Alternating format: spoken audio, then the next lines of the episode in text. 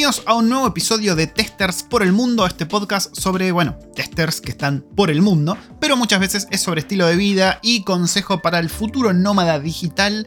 Y este capítulo casualmente va a ser de ese estilo. Hoy vamos a estar hablando de el nómada digital. ¿Es la nueva profesión codiciada por la juventud? ¿De qué va esto de ser nómada digital? ¿De dónde salió? ¿Por qué es tan popular últimamente? Y algunos consejos y conclusiones que podemos sacar de este estilo de trabajo. ¿Es para vos? ¿No es para vos? ¿Hay distintos tipos de nómadas digital? ¿Cómo funciona todo esto? Bueno, vamos a hablar un poco de todo esto y más en el capítulo de hoy de Testers por el Mundo.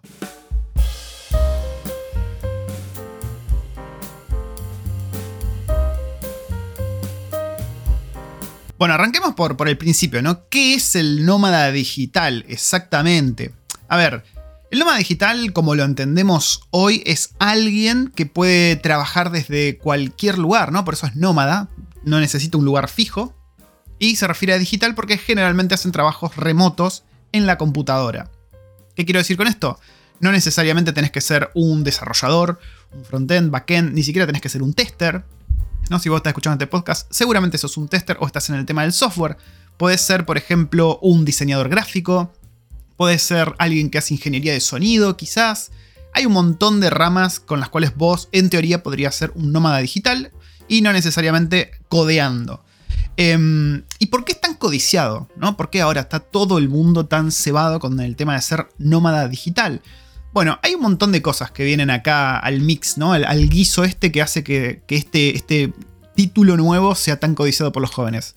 Históricamente, si nosotros nos ponemos a pensar, estaba esta cosa de recibirte de abogado o médico o ingeniero en sistemas. Te recibías, una vez que te recibías, salías a mochilear, digamos, por países. Bueno, generalmente se arrancaba por acá, por Nueva Zelanda, y después se iban para Tailandia. Bueno, estaba esa cosa de tomarte un año sabático y después volver a tu país y trabajar como, no sé, ingeniero en sistemas, como médico, como contador, como lo que fuese en lo que te recibiste. La educación empezó a mutar un poquito ya hace unos años. Eh, la gente se empezó a dar cuenta que no hacía falta estar 5 o 6 años estudiando una ingeniería en sistemas para trabajar en sistemas, empezaron a tomar otros rumbos, se empezaron a capacitar de una forma distinta, digamos. Y, esta cosa del mochilero empezó a mutar también con eso. Bien, generalmente tenemos a esta gente que se tomaba este año sabático y de qué trabajaban. Históricamente trabajaban en granjas, ¿no? Eso sigue pasando un poco con las working holidays, como se conocen acá. Eh, trabajando en granjas, haciendo trabajo de campo y nada que ver a lo que ellos se recibían. Una de las críticas que siempre ahí los viejos en Argentina decían era, che, te recibiste de ingeniero en sistemas para ir a piquear kiwis a Nueva Zelanda. Pero bueno, era parte como de la experiencia medio hipona de recibirte y tomarte ese año sabático haciendo otra cosa completamente distinta. Em, y bueno, como le estaba diciendo, como mutó tanto esto debido a cómo cambió la forma de aprender, ahora mutó también la forma de, de hacer esta mochileada. Y la gente se dio cuenta, dijo, che, pero pará, no hace falta que yo, cuando esté mochileando, si tengo los skills, que yo esté levantando kiwis o agarrando frutillas en una granja 12 horas por día bajo el sol.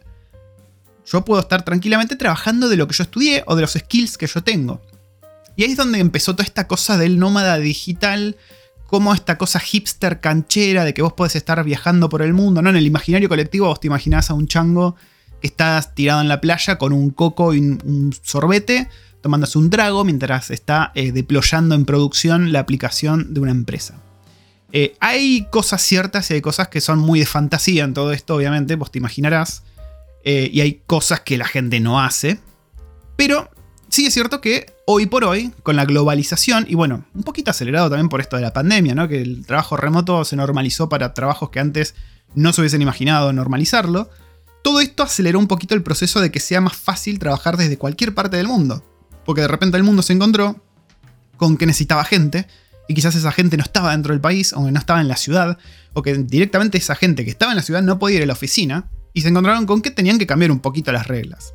Y de ahí fue que se hizo más fácil, ¿no? Más accesible ser un nómada digital, un trabajador remoto, como, como decimos. Y nosotros en Latinoamérica, ¿no? Tenemos mucho más incorporado esto de trabajar remoto porque, de vuelta, hemos trabajado desde ya hace décadas como mano de obra barata, entre comillas, para Estados Unidos, para Europa, para países de afuera, que deciden hacer outsourcing, lo que se llama offshore, ¿no? Con gente de Latinoamérica. Entonces todo esto, todo este mix ayudó bastante, bastante a que aparezca el nómada digital, que sea algo mucho más plausible para el que quiere tener este estilo de vida. Eh, y creo que también viene un poco de la mano de youtubers. Youtubers de viajes particularmente. A ver, me explico un poquito con esto. Yo sigo a varios, ¿no? A Luisito, a Pablito Inhoff en Argentina y demás, que, bueno, hablan por el mundo, que ellos vendían esta imagen de ser un viajero que hace vlogs y que vivís de eso. Bien, vos viajás por países, te encontrás con curiosidades, las documentás, lo mostrás y vivís de eso en YouTube. Entonces, como que hubo toda una generación de gente que creció con esto de, ok, yo no sé si quiero trabajar 8 horas en una fábrica, yo quiero ser youtuber porque siendo youtuber viajo por todos lados y me encuentro con cosas locochonas y puedo vivir de esto. Entonces, de repente tenemos gente que se está capacitando en el ámbito del software, gente que consume ese tipo de contenido en YouTube y gente que crece con esta idea de, che, quiero laburar viajando y quiero laburar en YouTube, no me jodan más. Y de ahí es que surge un poquito, ¿no? Como esta especie de, de vlogger de viajes 2.0. Porque aparece esta persona que quiere tener esa experiencia de viajar, de ir saltando de, país en país, de hotel en hotel o hostel en hostel, pero sin bloguear necesariamente o sin tener un canal de YouTube mostrando eso, sino que simplemente trabajando desde los lugares en los que está, desde su computadora, muy panchos. Entonces yo creo que todas estas cosas, ¿no? todo esto que mencioné, hacen que hoy por hoy tengamos al nómada digital como algo súper codiciado por la juventud y por gente no tan joven, digamos, como, como yo, por ejemplo. Y, de ahí surge esta cosa de, ok, queremos ser nómadas digitales. Y hay un par de cosas a tener en cuenta con esto. Primero, yo les comentaba esto del tipo con el coco, con el ananá en la, en la playa y la laptop. Eso, gente, a ver, no pasa. No tiene mucho sentido que pase en realidad, por más que lo puedas hacer, porque en realidad lo puedes hacer. Para el que escucha este podcast por primera vez o se suma hace poco, yo les cuento, yo vivo en Nueva Zelanda, en Wellington, tengo la playa a dos pasos y, he salido del trabajo y me voy a la playa, pero no te vas a trabajar la playa, claramente. Salvo que pase una emergencia cataclísmica, no vas a estar sacando la laptop en la playa, que se te llene de arena. Aparte, si vas a la playa vas a disfrutar, no vas a trabajar. Pero bueno, se vende esa imagen, creo yo, más por el lado de mirá la flexibilidad que tenés. Que sí es cierto que esa flexibilidad la aprovechás por un montón de otros lados. No sé, salir a caminar a la mañana o salir a caminar en cualquier momento. O quizás tomarte una hora para ir a caminar al monte y volver. Pero son momentos en los que no trabajás, claramente. Eh, y eso es lo que hay que tener en cuenta, ¿no? Que en internet te venden una imagen que quizás no es tan real, pero que sí te, te explica lo que podés hacer. Eh, en lo práctico no vas a estar haciendo ese tipo de cosas porque no tiene mucho sentido. Pero nada, tengan en cuenta que tenés ese tipo de libertad. Eh, otro tipo de cosas que hay que tener en cuenta es buscar que el cambio te favorezca. ¿No? Hay lugares que se complica un poquitito hacer el tema del nómada digital. Por ejemplo, si vos vivís en países desarrollados del primer mundo, trabajar de forma remota se complica, ya no tiene el mismo atractivo que trabajar para países de afuera viviendo en Latinoamérica. ¿Por qué? Porque primero que el cambio no te favorece tanto y por otro lado, los sueldos son más bajos. Porque generalmente las empresas que están buscando outsourcing están buscando recursos baratos. Van a ir a buscar a Filipinas, van a ir a buscar a India, van a ir a buscar a Latinoamérica. Y si vos le caes viviendo, no sé, en Australia, Nueva Zelanda, en Londres, a una empresa norteamericana para trabajar remoto y le pedís lo que vos ganarías en tu país, en tu ciudad, ¿no? En Reino Unido o acá en Nueva Zelanda, te van a decir, y no, papu, para pagar eso le pago a alguien acá en Estados Unidos que puede venir a la oficina y que tenemos un contacto más cercano. ¿Para qué te voy a pagar a vos? Entonces, en ese sentido, por ahí se complica un poco cuando decidís mudarte o expatriarte a otro país. No digo que sea imposible, de hecho es muy, muy factible trabajar remoto. Acá en Nueva Zelanda, por ejemplo, es depende del país, ¿no? En Nueva Zelanda se suele buscar trabajo remoto en Australia, que pagan un poco mejor que en Nueva Zelanda, pero viviendo en Nueva Zelanda tranquilo, sin todos los bichos tóxicos que, te puedes matar con solo mirarte. Y eso es una realidad. Eh, pero siempre traten de buscar eso, que el cambio les favorezca o que al menos puedas ganar lo, que necesites para vivir bien. Que si te vas, generalmente va a ser el caso, ¿no? Pero nada, ten en cuenta eso, que no va a ser el mismo tipo de tirar manteca al techo trabajando desde Latinoamérica para el exterior que viviendo, no sé, en Italia, por ejemplo, como veíamos con Mika, que, que, si bien ganas y vivís bien, no es la misma diferencia abismal que si estás en Latinoamérica y ganas en dólares. Es distinto. Eh, y es para todos este estilo de vida, vos te estarás preguntando, no estás escuchando, estamos hablando del nómada digital. Suena como que es algo para jóvenes, para alguien sin familia, claramente. Eh, me atrevería a decir que para alguien sin pareja, porque no sé si vos te vas a ir a otro país y dejar a tu pareja atrás y decir, che, mira, no sé, vuelvo en un par de años, voy a estar bollando por, el sudeste asiático, vos esperame tranca. Es difícil, es difícil. Pero lo bueno es que no necesariamente vos tenés que ser un nómada digital que va bollando de país en país, sino que lo que yo considero, ¿no? Lo que yo hago, por ejemplo, es no tener una locación fija. No es que yo necesite estar cerca de algo, bien, sino que vos podés trabajar desde tu casa, que puede ser la casa que tenés en Escocia, la casa que tenés en Holanda, la casa que tenés donde sea, pero vos podés trabajar para cualquier lado de forma remota. Pero vos tenés tu base de operaciones, digamos. Esa es otra manera de trabajar que quizás si vos ya sos más grande y tenés una familia, como es mi caso, vas a preferir por ese lado, porque no vas a andar con la, la familia cuestas viajando por todos lados. Sí es cierto que te da la flexibilidad de, bueno, cuando pase la pandemia lo que quiero hacer yo es decir, voy a trabajar un mes desde Japón. Nos vamos a Tokio y trabajamos desde Tokio un mes y ya. Ese tipo de cosas las puedes hacer, pero no puedes estar bollando de un lado para otro eternamente por un montón de cuestiones, no sé, desde el alquiler, desde la casa, que no la puedes dejar sola por un montón de tiempo, los nenes tienen que ir a la escuela, pero bueno, es importante saber que podés hacerlo sin necesidad de ser este hippie mochilero que va viajando por todos lados, sino que simplemente tenés tu casa, tu, base de operaciones, tu lugar fijo, pero vos trabajás para cualquier lado. Eso a vos te habilita a un montón de cosas. Que si te querés ir de viaje dos meses a otro lado, te vas porque puedes seguir trabajando. Que si querés, em, por ejemplo, no sé, salir a caminar o a tomar sol eh, después del almuerzo, lo haces porque estás en tu casa. Si te querés tirar al mar después de almorzar, lo mismo tiene su, atractivo, digamos. Y es más para una persona que ya tiene familia, ¿bien? Eh, yo me acuerdo patente, había un, caso que, fue el primer contacto que tuve real con alguien que trabajaba como nómada digital y me llamó mucho la atención. Y era, antes de venirme a Nueva Zelanda, yo estaba trabajando también como freelance. ¿Freelance?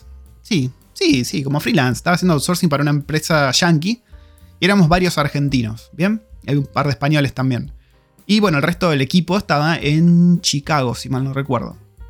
Y había un, pelado de Mar del Plata, un dev, recopado el chabón. Y bueno, todo el trabajo, obviamente, todas las meetings, todo era, era online. Y me acuerdo que había una semana, por ejemplo, que el chabón se conectaba y estaba desde España. Otra semana el chabón se conectaba y estaba desde Hawái. Y yo decía, pero chabón, ¿cómo, qué, qué, hace este tipo? Y el chabón estaba siempre laburando desde lugares distintos del mundo. Simplemente y viajando. Viajando el chabón estaba solo, ¿no? No tenía familia ni nada. Eh, y era un estilo de vida que él manejaba. Y que, bueno, a mí en ese momento me llamó mucho la atención porque no, no había considerado que vos podés hacer eso hasta ese momento. Dije, ah, mira, claro, o sea, no hay nada que lo frene a este tipo de hacer esto. Y yo lo podría estar haciendo también.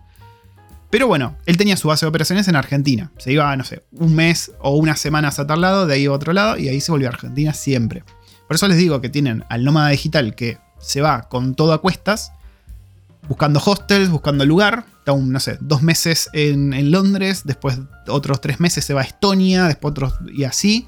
O tenés a la persona que directamente hace todo el proceso de, visado o de residencia o de ciudadanía en otro país, se instala en ese país, pero trabaja de forma completamente remota, sin tener que estar cerca, no sé, de las capitales o de los centros de trabajo de ese país. En mi caso, por ejemplo, o si te vivís acá en Nueva Zelanda, si te venís, te vas a encontrar que si vivís lejos de Wellington o si vivís lejos de Auckland o de Christchurch, que son las tres ciudades principales, no vas a encontrar un cazo de laburos en sistemas, pero nada de nada. ¿Y qué pasa? Obviamente los precios de las casas, tanto de alquileres como si querés comprar una casa, si estás en esos centros urbanos, es carísimo, es muy muy caro. Entonces vos al trabajar de forma completamente remota, eso te habilita a irte a otras ciudades quizás no tan populares para la gente que trabaja en sistemas porque no hay nada cerca, bien, no hay trabajo, pero vos estás trabajando remoto. Entonces puedes comprarte tu casa quizás a la mitad del precio de lo que lo hubieses comprado en Wellington o en Auckland, vivir en un lugar hermoso y estar trabajando tranquilo desde tu casa. Por eso digo que hay que tener en cuenta todas estas variantes al momento de decir, ok, quiero ser un nómada digital porque vi a Luisito comunica comiéndose un pancho en Irak y nada, quiero tener ese estilo de vida. Eh, pensalo. Pensalo bien, pensá si querés ser un Luisito Comunica o si querés tener tu base de operaciones en un país estable y desde ahí quizás un mes irte a tal lado, otro mes irte a otro lado, y así, pero siempre desde el país y desde la seguridad que estás ahí. Eh, bueno, como escucharon en el podcast pasado con, Mika, está todo el estrés, ¿no? Porque vos estás en un país por un mes y al mes tenés que buscarte otro alquiler. Que seamos honestos, es mudarse seguido puede ser muy estresante. Más allá de la incertidumbre de cuánto tiempo vas a poder estar en ese país, de qué tipo de visa tenés, de mantener la visa actualizada. Todas esas cosas tienen que tenerlas muy en cuenta. Por eso digo que están los dos caminos, ¿bien? El, el nómada digital, que es un nómada puro puro que va de acá para allá, que no tiene un lugar fijo. Y después tenemos al... Eh, ¿Cómo podemos llamarlo? Porque no es un nómada digital, es un... Un trabajador remoto, pero necesitamos un nombre cool para eso. Me voy a pensar un nombre cool. Eh, en inglés se dice unfettered, como que estás desenchufado. Es, no sé, laburante unplugged, no sé cómo podríamos decirle, pero es alguien que vive en un lugar fijo, pero labura de forma remota. Con lo cual, el lugar fijo no importa desde dónde sea. Y eso te permite a vos estar seguro en tu casa, que, no la vas a estar cambiando por años, eh, tener todo el tema del visado, ciudadanía, residencia en orden, contar con todos los beneficios de los impuestos o demás sistemas que te pueda brindar el Estado en el país en el que estás, y aparte viajar. ¿Qué sé yo? Acá en Wellington, por ejemplo, la primavera es horrible. Yo puedo decir, ok, la, la primavera, en vez de pasarla en Wellington, que hay un viento de la hostia y llueven todos los días, me voy a Fiji. O me voy a Japón, como decía. O me voy, no sé, qué sé yo, a Australia, no sé, a otro lado. Pero te da esa libertad y esa tranquilidad de no tener que estar buscando todo el tiempo o no saber de acá a dos meses qué va a pasar. Sino que simplemente es como un break que te tomas. ¿Bien? Eh, creo que esto era todo lo que les quería contar en este capítulo sobre el nómada digital.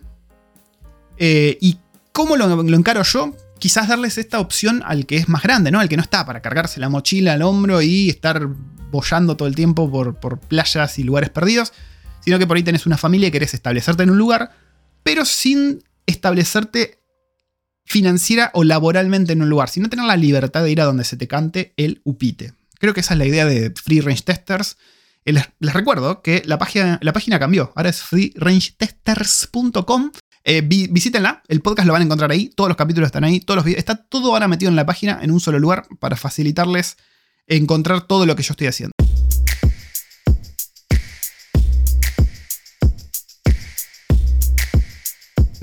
Ahora sí, me voy a despedir porque sale a ser en vivo con la comunidad en YouTube. Nos vemos en la próxima. Espero que estén excelentemente bien y yo creo que ya estamos saliendo de la pandemia, así que podemos empezar a pensar en viajar de vuelta, gente. Nos vemos en el próximo episodio de Testers por el Mundo.